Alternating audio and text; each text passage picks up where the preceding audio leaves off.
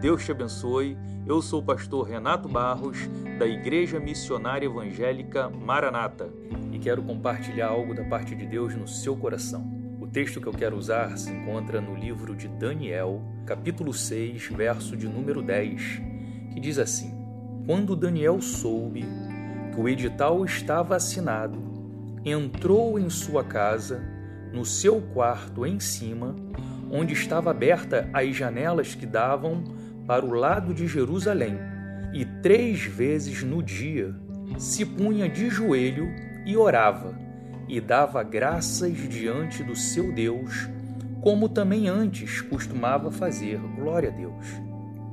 Hoje nós vamos falar sobre a valorização da oração. O capítulo 6 de Daniel vai nos trazer a informação que ele, apesar de estar em terra estranha, era um homem muito estimado pelo rei e por isso assumiu um cargo bem elevado que o levou a ser alvo de inveja. Geralmente é isso que acontece. Quando nós estamos em eminência, quando nós estamos numa crescente, geralmente os invejosos se levantam. Com Daniel não foi diferente. Os seus inimigos não conseguiam nada que pudesse colocar em xeque o seu caráter. E por isso pediram ao rei que assinasse um decreto para que ninguém, por um prazo de 30 dias, pudesse orar no reino ao seu Deus.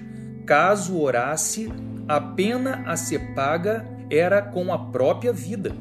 Daniel era um homem que era comprometido com a oração e quando ficou sabendo do decreto, não se intimidou, ele não se acovardou e continuou a sua rotina de oração, pois Daniel sabia em quem ele cria, Daniel sabia a quem ele orava. Os seus inimigos, quando viu orar, rapidamente instigou ao rei para que lançasse Daniel na cova dos leões.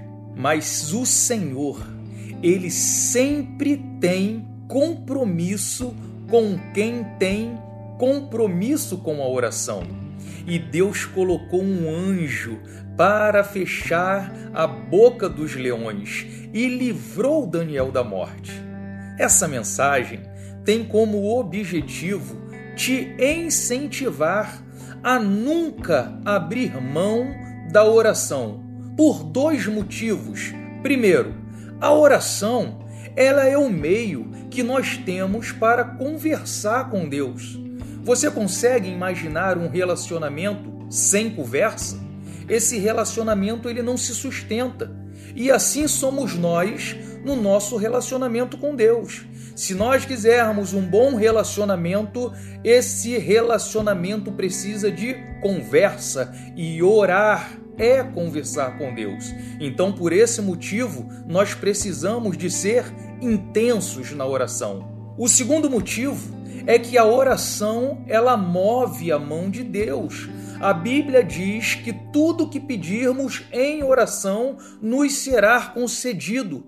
Então, seja qual for a causa, seja qual for a demanda, vá a Deus em oração, porque a Bíblia vai dizer que o Senhor trabalha para aqueles que nele espera. Por isso, ore quando estiver com vontade e ore quando não estiver com vontade também. Ore sempre, ore sem cessar.